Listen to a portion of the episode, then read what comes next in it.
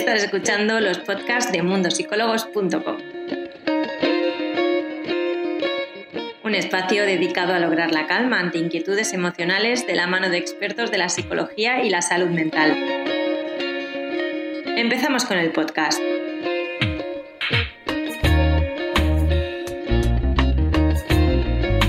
bienvenidos a todos los que estáis en este Instagram en el día de hoy.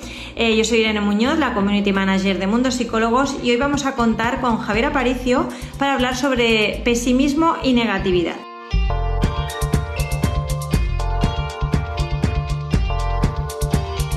Bueno, Javier, bienvenido. Ya te tenemos por aquí una vez más. Ya, ya, hacía mucho tiempo. Sí, sí, sí. La verdad es que llevo una racha de trabajo súper fuerte. Ya he parado un poquito para desconectar un poco y bien, ya echaba yo también de menos los directos, me acordaba mucho de ti. Los, jueves a las 5 decía, madre mía, ¿cómo, cómo estará todo? ¿Cómo estará Irene? bueno, se estaba comentando a los usuarios de que hoy vamos a hablar sobre pesimismo y negatividad, así que si te parece bien, empezamos definiendo un poco qué es el pesimismo. Sí, vamos a explicar eh, qué es el pesimismo, porque esto es súper divertido en el sentido, la gente confunde mucho ser pesimista, ser negativo, es lo mismo, no es lo mismo, realmente no. Entonces, ¿qué es un pesimista? Un pesimista es una persona que siempre, absolutamente en todo en su vida, ve la cara B de la moneda, ve lo peor que puede pasar, ve lo peor que puede ocurrir. En sí el pesimismo es un estado emocional, es un estado emocional donde, por ejemplo, es la típica persona que dice, si salgo a la calle ahora, me va a cagar una gaviota. Si voy a dar un paseo, me va a morder un perro. Si he hecho esta solicitud para empezar una carrera, no me van a coger. Si salgo por la noche a dar un paseo, me roban. Entonces, el pesimismo es una actitud emocional donde nada en la vida puede salir bien. Y estas personas sobre todo van continuamente viendo todo el lado negativo. Son como la ley de Murphy viviente. Ellos piensan que continuamente todo va a salir mal. ¿Qué es lo divertido de ellos? Que cuanto tú más intentas convencerlos, ellos se cierran más y se vuelven mucho más pesimistas. Es decir, tú a un pesimista no le puedes decir, no, tranquilo, esto va a salir bien, no te va a pasar nada. No, este es el mayor error. ¿Por qué? Porque es un estado emocional. Entonces, cuando definimos el pesimismo, definimos que es una persona que tiene un estado emocional donde todo lo que ocurre y gira alrededor de su vida es malo, es negativo, no puede salir bien. O cualquier persona que conoce tiene que tener algún defecto. Entonces podemos decir que una persona pesimista es negativa. No es que digamos que son, o sea, son conceptos diferentes, pero el ser negativo está dentro de ser pesimista. Correcto. Es negativo en el sentido que cuando decimos negatividad, la negatividad más bien es una actitud. La negatividad es una actitud concreta en el sentido, en un apartado concreto yo soy negativo porque he vivido en ese apartado una serie de experiencias que han hecho que ahí mm, algo me dice que no me va a salir bien. Por ejemplo, esto ocurre mucho con, las parejas en el sentido, o con los chicos que continuamente han tenido un fracaso amoroso. Yo me lo encuentro mucho porque me dicen, normalmente voy buscando pareja y no encuentro nada, todas me salen mal, todos me salen mal. Sin embargo, tú ves que fuera de ese área es una persona activa, en el trabajo le va bien, socialmente es una persona súper simpática. Entonces, cuando hablamos de negatividad o cuando hablamos de una persona negativa, hablamos de que esa persona lo es solamente en un área concreta por una serie de vivencias repetidas.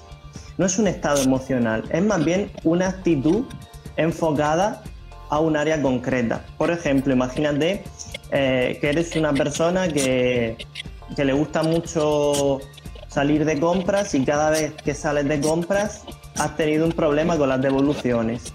Entonces, seguramente cuando compres algo después vas a decir, ah, no me va a salir bien la compra, voy a tener que devolverlo. Sin embargo, en todo lo otro funcionas en tu vida. Aquí el pesimista, ¿qué haría? El pesimista diría, ¿para qué voy a ir al centro comercial? Hace mucho calor, es un rollo, va a haber mucha gente, voy a pillar el coronavirus, etcétera, etcétera, etcétera. Como el pesimista está metido en un estado emocional, él actúa de una forma es casi profética. Es decir, actúa con una conducta pesimista. Yo, cuando me encuentro a alguien tan pesimista, le reestructuro mucho su actuación en el sentido. Yo le pongo el ejemplo de la sala de espera. y le digo, ok, piensa por un momento que tú llegas a la sala de espera y llegas totalmente enfadado, con mala cara, mirando al suelo y de golpe te sientas y enfrente hay otra persona y tú empiezas a mirarla con esa cara de enfadado, con esa mirada de estoy harto de la vida, estoy cansado de todo, ¿cómo crees que va a reaccionar la otra persona? Bueno, al final si tú vas con esa actitud por, por la vida pensando de que van a pensar eso de ti, es que es lo que termina pensando la gente. Claro, claro porque tú ya llegas mirando como, mm, me va a pasar algo malo, me va a rechazar, o miras a alguien y ya es como, ok, está pensando mal de mí. Y como piensa mal de mí, yo ya empiezo a rumiar, a dar vueltas, a mirar lo raro. Claro, esa persona que a lo mejor no está pensando nada, de golpe ve a un tipo que lo mira de reojo, que lo mira como mal y lo empieza a mirar mal, porque esa persona con un estado negativo ha sido quien ha empezado ese duelo de miradas como, oh, está pensando mal de mí. Esto ocurre también con los amigos en el sentido, eh, le presentas a una persona pesimista gente nueva y él ya piensa, va a salir mal, no les voy a caer bien. Entonces, como él piensa esto, intenta estar lo más callado posible, se traba al hablar, no interactúa, hace preguntas como, ay, ¿qué te parezco? Tal, continuamente, de forma que acaba creando una mala impresión. ¿Una persona pesimista podemos decir que tiene un bajo autoestima? Sí, tiene baja autoestima, pero no tiene un mal auto, puede que no tenga un mal autoconcepto, más sí que tiene eh, baja autoestima en el sentido, él puede verse bien, decir, bueno, estoy conforme con lo que soy, no valgo mucho, pero bueno, lo acepto. Vale. Sí que él se ve incapaz, porque las personas que tienen este estado, las personas que son pesimistas, principalmente tienen cuatro características. La primera de ellas, una poca valoración de ellos mismos, de la interacción que tienen y de todo lo que hacen. Es decir, pues bueno, yo valgo poco, esto, yo como persona soy muy normal, de la gente no me van a apreciar, ¿para qué voy a hacer amigos? salir no merece la pena. Y de las interacciones, es que si me meto en una carrera voy a tener que estudiar mucho, si me meto en un préstamo voy a tener que pagar un montón, si cambio de trabajo más vale eh, es bueno conocido que malo por conocer, todas estas cosas. Entonces, lo primero que observamos en ello es una poca valoración. Después vemos un lenguaje que lo llamamos el lenguaje sin esperanzas, en el sentido, la palabra no va casi por delante de todo. ¿Te apetece hacer algo? No, la verdad que no me apetece mucho. ¿Quieres que vayamos a este sitio? No. Y después, cuando tú le propones que algo le va a salir bien, aquí es donde más se ve este lenguaje sin esperanza. No, que va, a mí esto no me va a ocurrir. O hoy vas a tener suerte. O pruebas de anímate, vamos a salir con estas chicas. No, es que yo no va a salir bien, ya verás. En el sentido, e, este lenguaje incluso en los peores casos llega a contagiarlo a la gente. Porque él empieza a machacar de y esto es muy divertido porque yo tenía un, un, amigo muy pesimista que salíamos por la noche y él empezaba esta noche, no vamos a ligar nada, esta noche ya verás, no nos van a entrar en la discoteca. Y era como, a mí me mataba en el sentido, yo tenía ganas de reventarle una copa en la cabeza y decirle cállate ya, porque es que toda la noche quejándose de no va a salir, esto no va a pasar, nos va a ir mal, vamos a tener problemas ellos viven en este continuo de un lenguaje sin esperanzas. Y esto es agotador para la persona que vive con ellos o para los amigos íntimos. Porque muchos de ellos acaban como. Quieras o no, te acabas quedando un poco sin amigos, ¿no? Si es así. Sí, sí. es una de las consecuencias. Ah, no te preocupes, no te preocupes. Ok, la siguiente cosa que ellos tienen como característica es la renuncia anticipada. Ellos ante planes positivos, cosas buenas que les puedan pasar en la vida, renuncian. Directamente no lo hacen, imagínate. Siempre hablamos del tema del amor porque es el mejor ejemplo, ¿no? Una chica le pide una cita y ellos ya dicen que no, porque creen que va a salir mal, que van a ser rechazados, que no va a ir bien o un trabajo nuevo. Un derrotistas también. Sí, sí, es un derrotismo continuo. Un derrotismo en el que no prueban la interacción, en el que no van a la guerra. Ellos asumen la derrota, les mandan para una entrevista de trabajo, no van. Dicen, ¿para qué? Eh, me quedo en mi puesto. Le llaman de una oportunidad, de no sé qué. No van. Ellos asumen la derrota continuamente. Y por último... ahora estaba, eh, recordando una de las consultas que ya nos han escrito en el chat, lo digo porque justo está todo el tema. Y una usuaria nos decía, si yo voy a una, entrevista de trabajo pensando que me va a salir mal, que, que no me van a coger, ¿eso es pesimismo o eso es negatividad? Eso claro, según lo que acabas de comentar, sería negatividad. Sería negatividad. Directamente no irías a esa entrevista de trabajo. Correcto. Normalmente no irías. O si irías, irías en este estado, ¿no? Como callado, como aburrido, como va a salir súper mal. La diferencia es que si tú eres una persona negativa, y imagínate, has ido a cuatro, que, que justo este es el ejemplo clave, porque mucha gente le pasa con las entrevistas de trabajo, sobre todo a la gente joven. Continuamente van a una entrevista, van a otra y no los cogen. Entonces ya generan ¿no? la negatividad y el seco del enchufe. Aquí solo entran los enchufados, es que si te enchufan sí, si no, no. Si es solo en este área, por ejemplo, esta chica va continuamente 4, 5, 6 y no la cogen. Empieza a generar un estado puntual, una actitud negativa ante la, ante la entrevista de trabajo. Si fuera una persona pesimista, lo que le ocurriría es que sería con la entrevista de trabajo, con el trayecto, ya antes de ir le contaría a todo el mundo que si va no le va a salir bien, le contaría a todo el mundo que para qué, etcétera, etcétera. Esa es la diferencia, que uno un estado emocional en la que la persona vive y está metido y otro una actitud muy puntual, es una cosa muy puntual. En algo concreto. Entonces, una persona que tiene todas estas características, ¿cómo puede hacer para mejorar eh, ese pesimismo que digamos que tiene? Sí, antes quería decir cómo se forma un pesimista, porque tenemos cuatro formas de formar un pesimista, en el sentido... Mientras lo explico, voy a ir un momento a por un enchufe y te dejo explicándolo. perfecto, muy bien, muy bien. Ok. Vamos a ello. Vamos a explicar las cuatro formas de, formar un pesimista, en el sentido, nadie coge y de golpe se vuelve, sino que esto es una transformación, es una etapa continua. Y la primera forma de que una persona sea pesimista es tener lo que llamamos en psicología una mamá fóbica o una mamá tóxica, en el sentido, cuando nosotros tenemos eh, se puede evolucionar, sí, del negativismo al pesimismo. Cuando nosotros tenemos la típica mamá tóxica o la típica mamá fóbica que te dice, hijo, ten cuidado, no te caigas. Hijo, cuidado que te puede pasar algo. Eh, no comas deprisa. Cuando tenemos esta típica mamá que continuamente desde pequeño se está siendo totalmente rígida y con su lema de cuidado, cuidado, cuidado, cuidado, cuidado, nosotros podemos volvernos pesimistas ante la vida porque hemos adquirido un modelo fóbico, un modelo de miedo, un modelo negativo. Y esto eh, creo que mucha gente lo coge en el sentido, tiene esta mamá que le dice, cuidado en el avión que es muy peligroso, cuidado si te subes al coche, cuidado que es hora punta. Entonces, cuando tenemos una mamá fóbica desde pequeños que nos lanza continuamente continuamente unos mensajes de miedo, de temor, de que la cosa no va a salir bien, nosotros adquirimos un estado emocional pesimista. Y entonces cuando lo tenemos aquí tenemos que aprender a separar esta actitud que la mamá nos ha pegado. La segunda forma... Dime, dime. No, no, te está escuchando. La segunda forma por la cual nosotros también nos volvemos pesimistas también está en la familia. Y es cuando tenemos una familia tóxica. En el sentido, en la teoría sistémica decimos que la familia es como un sistema complejo que está lleno de interacciones. En todos los sistemas, digamos que hay un, un peón, una persona, alguien que es más débil.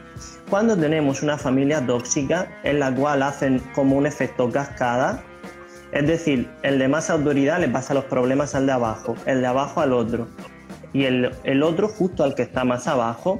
Y es el último, que normalmente suele ser el niño o la niña más pequeña, quien recibe todos los golpes, todos los hachazos de la familia.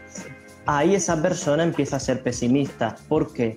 Porque dentro de su propia familia no la dejan crecer, no la dejan ir a más. Entonces, cuando por ejemplo tenemos una familia algo desestructurada, que cuando se enfadan todos la acaban pagando con el niño pequeño o pegándole o diciéndole que no o dándole la bronca, es lo que crece sin esperanzas ante el futuro. Y como no ve un futuro positivo, no es como la mamá anterior. El caso de la mamá es una mamá anterior que es fóbica y que lo que hace es producir miedo. Aquí digamos que lo, Claro, y ese miedo es lo que crea en el punto número uno el pesimismo. Aquí lo que creamos en las personas es un pesimismo más fuerte, porque es una familia que no te deja crecer, es una familia que te machaca, por lo tanto tú no puedes ir nunca hacia el futuro. El tercer punto por el que nosotros nos creamos un estado emocional pesimista. Este es el más sencillo y el que todos normalmente conocemos alguna vez. La típica persona que en su vida han empezado a pasarle continuamente una serie de desgracias juntas. De hecho, Frisper decía, no hay nada peor para un hombre que un buen día, porque ya esperarás a que algo terrible ocurra al siguiente. Entonces, la típica persona que ha roto con su pareja, justo después ha tenido un accidente de coche, a la semana fallece su abuela, fallece un familiar, o después de eso incluso a la madre le detectan una enfermedad y se lo dicen. Cuando una persona tiene una serie de desgracias juntas, normalmente en un tiempo menor de un mes entre cada desgracia, esta persona empieza a desarrollar un estado emocional pesimista. Aquí, cuando hay una serie de desgracias juntas, no sería un pesimista tan puro como los anteriores, sería un pesimista depresivo. Sería como esa persona que casi no habla, casi no se queja, ve la vida oscura, no tiene ganas de hacer nada, todo es negro, etcétera, etcétera. El último punto, ok, y este es el que yo más le recomiendo a la gente que evite de cómo volverse un pesimista es juntarse con un grupo de pesimistas. Aunque bueno, es que estas cosas pasan, ¿eh? sobre todo donde yo creo que más se ve es en los trabajos, que cuando una persona no está a gusto, es que como que se lo pasa a la gente que tiene alrededor y al final acaba todo el mundo a disgusto. Todo el mundo acaba quemado. Entonces, esto es lo peor en el sentido, tú puedes ser una persona súper positiva, que si tu grupo de amigos con los que sales cuatro son pesimistas, tú acabas cogiendo ese estado emocional, porque los estados emocionales y las emociones, si tú eres una persona empática, se pegan, son contagiosas. Entonces quizás tú eres el positivo del grupo, con lo cual lo vas a pasar mucho peor, porque te van a chafar todo. Y a lo mejor les dices, wow, vamos a hacer un viaje súper bien, y uno dice, vamos a llegar tarde, y el otro dice, hace mucho calor, y el otro dice, ¿cuánto dinero hay que gastar? Y al positivo lo van machacando, lo van destrozando y lo van mermando poco a poco. De forma que la persona que es positiva, cuando se junta con un grupo de personas negativas, abandona la positividad para integrarse y se vuelve una persona o neutra, que no dice nada, que no habla, que prefiere estar callado, o se vuelve un negativo. O un negativo. por favor. Sí, esto pasa, ¿eh? En el sentido, yo con mi amigo este que decía, de verdad que algunos lo chafaba. Teníamos otro compañero que también era un poquito, un poquito montaña rusa, ¿no? Que si todo iba bien se subía aquí, si estaba aquí, caían picado al drama mayor de la vida. Y si lo juntábamos y lo dejábamos media hora con el otro, ok, aquello era un drama. Teníamos que separarlo.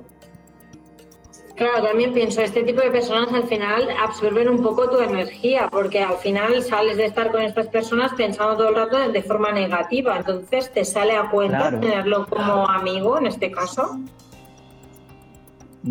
Realmente, realmente depende mucho de la persona en el sentido, si hablamos de consecuencias y vamos a ellas para poder explicar esto bien y después hablamos de los tipos de pesimistas, normalmente la mayor consecuencia de una persona pesimista es que acaba quedándose solo o acaba estableciendo relaciones tóxicas.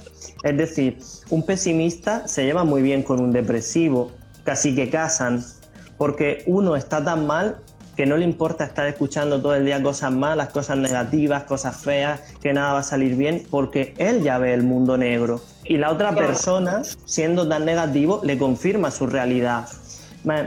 Además de, que, digamos, socialmente suelen acabar solos, generan bastantes problemas en las relaciones, porque si tienes pareja o tienes amigos, cuando tú los intentas animar, ellos desisten en que lo animes, te dicen que no.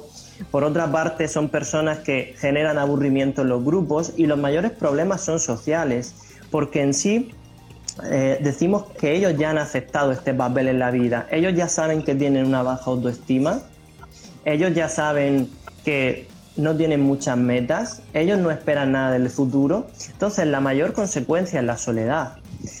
La soledad incluso es una excusa perfecta para continuar en su pesimismo. Es la propia confirmación de su existencia de, oh, que solo estoy, nada me sale bien, nadie me quiere. Ahora, como otras consecuencias, yo diría que fuera de la baja autoestima, de la soledad, de ser personas que normalmente generan interacciones negativas y rechazo, si ellos continúan con esto hasta cierto límite, la consecuencia más grave es una depresión. Más... claro, de tanta negatividad podemos llegar a estar deprimidos incluso. Claro, en el sentido, tú imagínate, eres súper pesimista, ya eres tan pesimista que a la gente no le apetece quedar contigo, siempre das malas opiniones de los amigos, la gente te rechaza, te quedas solo aún solo con la familia tienes conversaciones negativas, no te atreves a afrontar tus metas, no te atreves a afrontar tus proyectos. Llega un momento en el que el pesimista aquí se pregunta, ¿para qué vivo? ¿Qué sentido tiene la vida? ¿no? Y aquí se hace estas preguntas filosóficas donde él las responde de la peor forma posible. La vida no tiene sentido, todo es una mierda. Y ahí empieza a caer en una depresión, porque uno puede no ser negativo, uno, de hecho, las personas positivas tienen más tendencia a la depresión. Un, un, un, depresivo es una persona, un positivo frustrado, una persona positiva frustrada, en el sentido que la persona negativa o pesimista ya anticipa un futuro negro siempre, con lo cual una consecuencia positiva es que tiene una gran tolerancia a la frustración, a las malas noticias, a los hechos impactantes. Las personas súper positivas, súper happy de la vida, tienen muchos problemas cuando le damos malas noticias. Los peores depresivos son aquellos que nacen o parten de un estado emocional pesimista. Son súper difíciles de tratar. Porque aunque los saques de la depresión y empiecen a hacer cosas y estén mejor, todavía tienes que sacarlos del pesimismo. Y el pesimismo y la depresión se abrazan muchas veces. Podemos hablar de los tipos de pesimistas, porque estos... Sí, si te parece, hablamos rápidamente de los tipos de pesimistas y pasamos ya al tema de cómo hacer para mejorar ese pesimismo. Perfecto. Ok, los tipos de pesimistas, y esto los vais a reconocer todos porque están en todas partes del mundo. El primero, el quejica, el pesimista quejica, es este que se caracteriza por hablar. El típico que está, hoy va a salir mal el día, me van a dar un golpe con el coche, qué mal te queda esa camiseta nueva, has engordado, ¿verdad? Uf, has ido a la peluquería, vaya cosa, te han dejado por aquí es una persona que vive en la queja continua. Este es el pesimista que está Sí, existen, ¿eh? Ah, quizás no tan exagerado como yo lo pongo, pero esa persona que cada vez que te lo encuentras es incapaz de decir algo bueno, es incapaz de decir un piropo, es incapaz de sacar un halago, porque todo es una queja. ¿Cómo estás? Me duele la cabeza. ¿Qué tal el fin de semana? Los niños muy pesados. ¿Qué hiciste el otro día para cenar? Uf, ni te lo cuento, me salió malo. Este es el, pesimista quejica. Después tenemos el pesimista silencioso. Ah, el pesimista silencioso es el típico amigo que va siempre como en off, está como apagado. Sale, pero sale con los hombros caídos, con la mirada baja. Le pregunta, habla muy poquito. Estos por lo menos no lo expresan tanto ni te chafan tanto pero sí que notas en ellos como una conducta apagada, una conducta derrotista. Oye, intenta hablar con esa persona. No, no me apetece. Oye, vamos a hacer esto, vamos. No, no. Bueno, no hablan, pero son los pesimistas silenciosos. Están todo el día en un derrotismo en cuanto a actuar. El tercero, el que más odio de todos, que es el, el pesimista machacante, es aquel que utiliza el pesimismo para machacarse a él y para machacar a los otros. Ya no es el que gira. típicos dramas que todo le pasa y hace un mundo Correcto, correcto, porque el que gira lo que busca es hablar, pero simplemente hablar.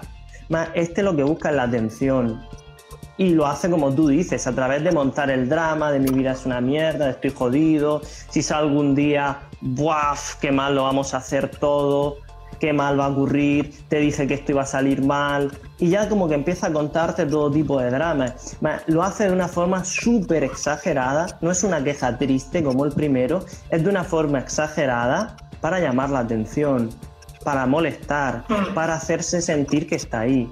Y por último, tenemos al pesimista paranoico. El pesimista paranoico es aquel que anticipa todas las desgracias continuamente. Sí, mira, lo están diciendo por aquí muy bien. Un hater sería de estos que Sí. intenta llamar la atención con el drama, con las explicaciones continuas, eh, explicando su doctrina, pa, pa, pa, pa, pa. Eso sería un pesimista machacante que busca atención. Y el paranoico es aquel que anticipa. Por ejemplo, él dice, vamos a hacer un viaje. Yo me llevo las tiritas, eh, me llevo el botiquín, me llevo tanto dinero por si acaso nos roban. Es la típica persona que anticipa todas las consecuencias negativas en su vida, porque está con la paranoia de que algo malo va a ocurrir, de que no puede vivir tranquilo. No habla tanto, sino que tú lo ves anticipar. Si vais a la playa, se lleva protección 50 y picadura para las medusas. Si vais a pescar, se lleva las tiritas y algo por si te cortas. Si vais, eh, no sé, imagínate, a un restaurante, reserva 4, 5 o un día antes para que esté la mesa porque anticipa que él va a llamar y no le van a coger. Anticipa que va a quedar con la gente y van a llegar tarde. Anticipa que va a conocer a alguien y que no les va a caer bien. Es la persona que anticipa continuamente. Vale. Ok, Vale. Ahora que hemos visto todos los tipos de pesimistas Sí. que hay, que creo que estoy leyendo que hay mucha gente que se identifica, de hecho, cuéntanos, a ver, ¿cómo podemos eh, ser un poco menos pesimistas? Porque no creo que dejemos de serlo de la noche a la mañana. No, para dejar de ser pesimistas tenemos que empezar a trabajarlo, porque un estado emocional. Y salir de un estado emocional no es fácil. Entonces, si somos la típica persona quejica, somos un pesimista quejica, tenemos que trabajar con lo que llamamos el púlpito de la queja. En el sentido, todos los días, durante unos 15 minutos, tenemos que coger una pequeña silla o un pequeño mueblecito un poquito más elevado, subirnos de pie y durante 15 minutos quejarnos sin parar de lo mierda que es nuestra vida, de lo mal que estamos, Pero, de lo ¿y, mal y por qué tenemos que hacer esto encima de una silla? porque para darle un énfasis es en sí una metáfora, por eso lo llamamos un púlpito, porque hace que también se tome más en serio, en el sentido, este es mi tiempo de quejarme, o me subo a, algo que, que sea un poquito más alto, no sé, por ejemplo, es que tengo aquí una pequeña mesa de estas que es un poquito elevada, que es como perfecta para hacer el púlpito. Entonces tú te subes ahí durante 15 minutos, te quejas sin parar. Si tus compañeros, tus amigos, tu mamá, tu papá te ve quejarte, algo que yo hago con algunos niños que están continuamente con la queja, como forma manipulación y que se puede hacer aquí también, es decirle, me encanta tu queja, ahora durante 5 minutos sin parar, quéjate. Ma- Quejándote de forma continua, saturamos el síntoma y el síntoma es la negatividad de hablar. De forma que llega un momento en el que la persona pesimista dice, no quiero hablar nada más, estoy harto, estoy harto de hablar mal, estoy harto de todo, pero tenemos que saturarlo y quejarnos de todo durante el púlpito. Cuando Claro, en el tenemos fondo están hartos de sus propias quejas. Correcto. De hecho, altamos a la persona de sus propias quejas para que se deje de quejar. Lo que es un error es intentar hablarles positivo. De hecho, cuando tenemos a alguien así, hay que decirle, tienes razón, seguramente hoy te va a pasar algo malo. Ten cuidado, hoy te puede pillar un coche, el tráfico está muy mal. ¿Por qué? ¿Por qué hacemos esto? Porque cuando le prescribimos el síntoma o le hablamos de esta forma, ellos cortan. Ellos cortan. Porque ellos esperan que le digamos algo positivo para continuar su discurso. Y cuanto más positivo, más negativo. Y más positivo, y ellos suben, suben. Si nos ponemos en la misma línea de com- comentarle algo negativo, ellos paran. Después, ¿qué tenemos que hacer cuando, imagínate, somos el pesimista silencioso, que todo va mal, todo me va a salir mal, no lo digo, pero actúo. Aquí haríamos la tarea del antropólogo infeliz. Es decir, tenemos que coger nuestra vida, hacer un guion como estudiándonos a nosotros mismos de todas nuestras conductas negativas, pasotas, pesimistas, etcétera, etcétera, estudiarlas todas coger a una persona que sea un ejemplo, que sea positiva, que sea alegre, que sea dinámica, estudiarla, hacer un cuadro comparativo entre él y yo y decir, cada día voy a intentar aplicar una pequeña cosa de esta persona. Él habla de una forma usando los sí. Él habla de una forma en positivo. Él no utiliza las expresiones pero nunca, sin embargo. Y yo sí las utilizo. Entonces mi primer pequeño paso de hoy va a ser quitarme la expresión pero. Va a ser quitar la expresión sin embargo. Y se trata de estudiándonos a nosotros mismos, viendo todos nuestros errores silenciosos, cambiar cada día por una pequeña conducta positiva que hace otra persona que sea muy dinámica. De forma que cada día de ese estudio cogemos un pequeño cambio a aplicar y después de aplicarlo observamos cómo nos sentimos. Porque el pesimista silencioso es sobre todo en su actuación, no habla tanto, más él se siente fracasado porque no termina de actuar, se queda como en silencio. cuando actúa un poquito positivo y le sale, como que coge fuerza. Por eso tiene que hacer el estudio de todo lo malo que hace, todo lo que no se atreve y llevarlo a cabo con un estudio de una persona dinámica, cada día coger de esa persona una pequeña cosa para llevar a cabo. Después, cuando tenemos mm, al paranoico, al que tiene miedo a que todo ocurra mal de forma anticipada, lo, que le pedimos que haga el juego de la profecía futura. Y es que todas las mañanas, como la vida es un desastre, va a haber un apocalipsis y todo va a salir mal, escriba todas las posibles paranoias negativas que van a ocurrir en un día, todas las posibles secuencias, todas las posibles profecías pesimistas que le van a ocurrir. Hoy me va a hablar mi jefe, hoy mis compañeros no me van a saludar, se me va a caer el café encima. La escribe. Más, cuando llegas por la noche a casa, tienes que comprobar qué ha ocurrido o qué no ha ocurrido. Si no ha ocurrido nada, lo tachas. No ha ocurrido, no ha ocurrido, mierda, no ha ocurrido, no ha ocurrido. Más, ¿Por qué? Porque el pesimista paranoico el pesimismo, la visión de la realidad de que el mundo está fatal, todo está jodido, todo me va mal en la vida, lo vive en su mente, pero no lo vive en la realidad. Por eso anticipa siempre, por eso busca protegerse. Cuando él realmente hace todas las profecías, llega a casa y ve que no ha ocurrido, no ha ocurrido, no ha ocurrido y lo hace de forma continua y diaria, se empieza a dar cuenta de que la vida no es tan pesimista como cree y que no le ocurren tantas cosas porque él vive con los ojos hacia adentro de su cabeza y dentro de su cabeza todo es malo. Cuando hacemos que escriba y que vea la realidad y lo saque hacia afuera, la cosa no está tan mal. Esas cosas no pasan tanto. El problema de, la paranoia es obsesionarse con algo continuamente que no ocurre. Si algo malo no me ocurre, voy a la siguiente paranoia que no me va a ocurrir, pero me meto en ella y le doy vuelta. Si no me ocurre, paso a la siguiente. Por ejemplo, voy a llegar tarde al trabajo, primera paranoia. Como no me ocurre, en cuanto entro a la oficina, el jefe me va a gritar. Como no me ocurre, algún compañero me va a decir algo. Como no me ocurre, y sigue sumando. No confirma ni desmiente de que hayan ocurrido. Por eso hay que escribirle cuando termina el día y comprueba, dice, oh, no ha pasado nada. Ahora. Bueno, y no ha sido el día tan malo después de todo. Y claro, y no ha sido el día tan malo. Ahora, cuando somos negativos, mm, la negatividad es algo divertido. Entonces, cuando somos negativos, tenemos que hacer el juego o del contrapunto, ¿ok? O el juego de la escalera. Whitman decía, cada punto tiene su contrapunto. Como la negatividad es una actitud, no es un estado. De cada cosa negativa que, veamos, tenemos que buscar el contrapunto, como si fuéramos una máquina de encontrar cosas positivas. Pero esto solo vale para la negatividad, ¿ok? Esto no es para las personas pesimistas, es para la negatividad con algo concreto.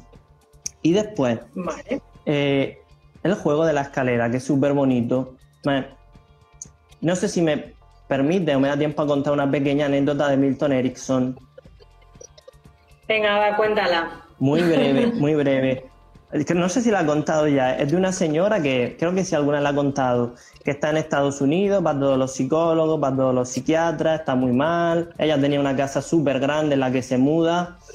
Ella se muda ¿no? a, a, una habitación de la casa en el ala este. Es una mansión enorme, va al ala oeste y empieza a tener depresión. Después de acudir a todos, ve que nada le funciona y va a Milton Erickson. Entonces Milton Erickson, que entonces era el mejor psicoterapeuta y hipnoterapeuta, la escucha atentamente, la mira Y después de una hora de escuchar todas las quejas de esta señora y todo lo mal que está, le dice, cambie la cama de sitio. La señora, muy enfadada, mira al doctor Erickson y se va echando pestes de él, le dice que es un sinvergüenza, que cómo ha podido estar una hora escuchándola para decirle que cambie la cama de sitio. Él le repite, cambie la cama de sitio. La señora llega desesperada a casa, va a su habitación, duerme y al día siguiente ella sigue mal. Ella sigue, eh, con perdón, jodida. Entonces decide arrastrar la cama y la cambia de habitación. A los días ella está mejor. Al mes le manda un ramo de rosas a Milton Erickson y le cuenta a la señora en una nota, gracias doctor Erickson, yo no entendía por qué había cambiado la cama y ahora lo entiendo. Usted supo ver que desde mi habitación yo veía todos los días funerales, porque su cama desde la habitación daba un cementerio. el otro lado de la ah, casa daba como a un prado. Entonces, él después le contestó cariñosamente, es el punto de vista de cómo vemos las cosas y lo que vemos, lo que crea nuestros estados emocionales. Sea feliz. el juego de la escalera es esto, es cada día hacer como una escalera de 30 peldaños y cada día buscar un punto de vista bonito, con un objetivo al día. Por ejemplo, hoy voy a ver el punto de vista bonito de estar con mi madre, que es lo positivo de estar con ella. Mañana voy a ver el punto de vista bonito de ver por qué he estudiado esta carrera. Al día siguiente voy a ver el punto de vista de por qué he decidido salir con esta persona. Cada día dedicar unos segundos, una reflexión positiva a leer el punto de vista positivo de algo, en forma de escalera y cada día lo vas tachando, de forma que llega a un tope de decir, durante 30 días me he estado fijando en aspectos positivos y esto lo que hace es desenfocarte de la negatividad. Cuidado porque la persona negativa se engancha siempre a la cara B. Cuidado con eso. Y, ok, así como más técnicas. Mm. Diría que, como última técnica, a la persona dramática, que está, ¿no? es la más pesada, la que monta el, gran drama, hay que prescribirle que monte dramas, hay que forzarlo a que monte dramas. En el sentido, cuando él empieza a dramatizar de lo terrible que va a ser la noche y lo hace así como, wow, es que lo vamos a cagar, somos tal, tienes razón, esta noche monta un drama, necesitamos que lo montes. Porque prescribirle el síntoma a esta persona y obligarlo es pararlo. De todos los pesimistas, este es el peor, porque busca llamar la atención. Entonces, hay que darle lo que quiere de forma estratégica, prescribiéndole que monte un drama. Y cuando acabe la noche diciéndole, no ha pasado nada, menuda mierda. Y ser vosotros los pesimistas frente a él. Qué noche de mierda, esta noche hemos conseguido ligar, esta noche nos han invitado a una copa, joder, qué asco de realidad. ¿No crees? Y la otra persona como, no va a tener drama porque tú le das el drama y tú le prescribes a él que esté muy mal, va a empezar a hacer un silencio. Estas serían más o menos las pautas o las técnicas que yo daría.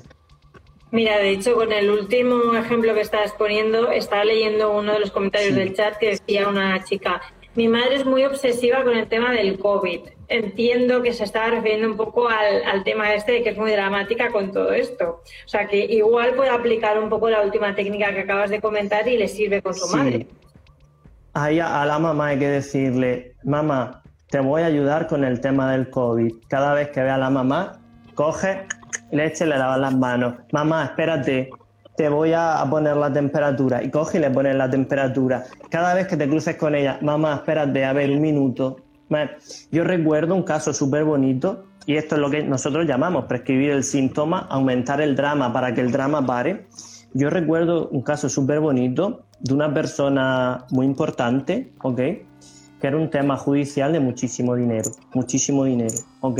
Pero muchísimo dinero, más de 100 millones de euros él cometió un pequeño error en banca en el sentido de la bolsa y perdió el dinero. Entonces, él me llega un día con depresión y después de perder todo ese dinero, él ya se pone bien, sale de la depresión y me dice, desde que perdí los 100 millones, todo el mundo me controla. Mi madre mira mi cuenta de banco, mi hermano mira esto, mi mujer mira lo otro. me están saturando, no puedo más. Sé que perdí muchísimo dinero. Ahora lo he recuperado, vuelvo a tener otro montón de dinero y todos me controlan. Y él me dice, yo no voy a volver a meter más la pata en la bolsa ni haciendo estos disparates. Y el tío es súper inteligente. Un tío increíble, súper inteligente. Yo le digo, ok, vamos a hacer algo. Tú no puedes decirle que no te controlen porque todos los días no se pierden 100 millones, amigo. Y esto es verídico, ¿eh? esto es cierto. Entonces, le digo, ok, va a ser lo siguiente. Todos los días, como te controlan los movimientos del banco, tú vas a poner un movimiento de una pequeña cantidad moviéndose de una cuenta a otra. Todos los días, todas las facturas lo va a pedir de todo. De forma que cada pequeño movimiento que des lo va a mandar a tu madre, a tu hermana, a tu mujer. Y cada pequeña decisión de comprar algo, de gastar dinero, se lo va a mandar a ellos. De forma que cuando pasó una semana y media, ellos estaban saturados, en el sentido, porque de hecho además él lo hizo mejor, puso más dinero, puso más pequeños movimientos de 1,50. Entonces, su hermano cada media hora recibía un correo en el móvil que habían movido de una cuenta a otra cuenta un euro cincuenta y él lo llamaba y le decía, lo he movido así, lo he movido así. claro. A la mamá, cada tres minutos, mamá, puedo comprar esto, me voy a gastar esto con tantos céntimos. El resultado fue que cuando él se volvió a prescribir el síntoma a ellos, a ser pam, pam, pam, pam, pam, tan obsesivo con ellos, ellos dijeron, mira, lo que quieras, nos da igual si vuelve a perder el dinero, no queremos saber nada más. Fue súper divertido. Sí, fue súper divertido. El hermano se quitó hasta de la cuenta del banco porque estaba cansado de ver, eh, de, mirar el móvil, movimiento 1.50, movimiento 1.50. Qué horror, de. Claro, claro, pero teníamos que hacer esto para que ellos pararan, porque si no lo tenían saturado y él ya había dejado ese tema, de hecho él ya se ha jubilado, ya está jubilado, jubilado muy joven además, ojalá yo pudiera jubilarme a esa edad. ok, sí. Por eso a estas personas dramáticas, obsesivas, hay que prescribirles el drama peor, hay que montarles un drama peor para que se asusten y para que la saturación les haga parar. Pues sí, bueno, mira, o sea, si le ha funcionado es una buena técnica, la verdad. yo estoy súper contento y el hermano súper enfadado. Sí, fue, fue súper divertido.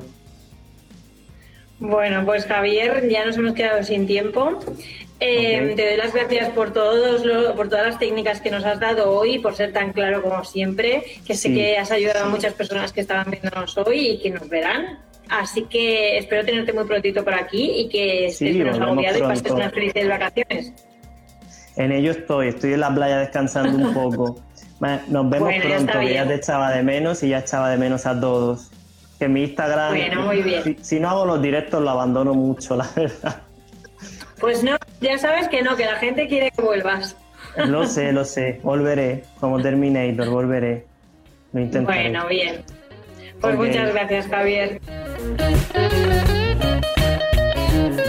Bueno, espero que os hayan servido todas las técnicas que nos ha dado Javier hoy. Eh, ha sido bastante claro y nos ha expuesto diferentes ejercicios que podéis realizar, incluso para ver qué tipo de pesimistas podéis ser, con lo cual os animo a ponerlas en práctica en el caso de que lo seáis, claro. Hasta luego y que tengáis un feliz verano.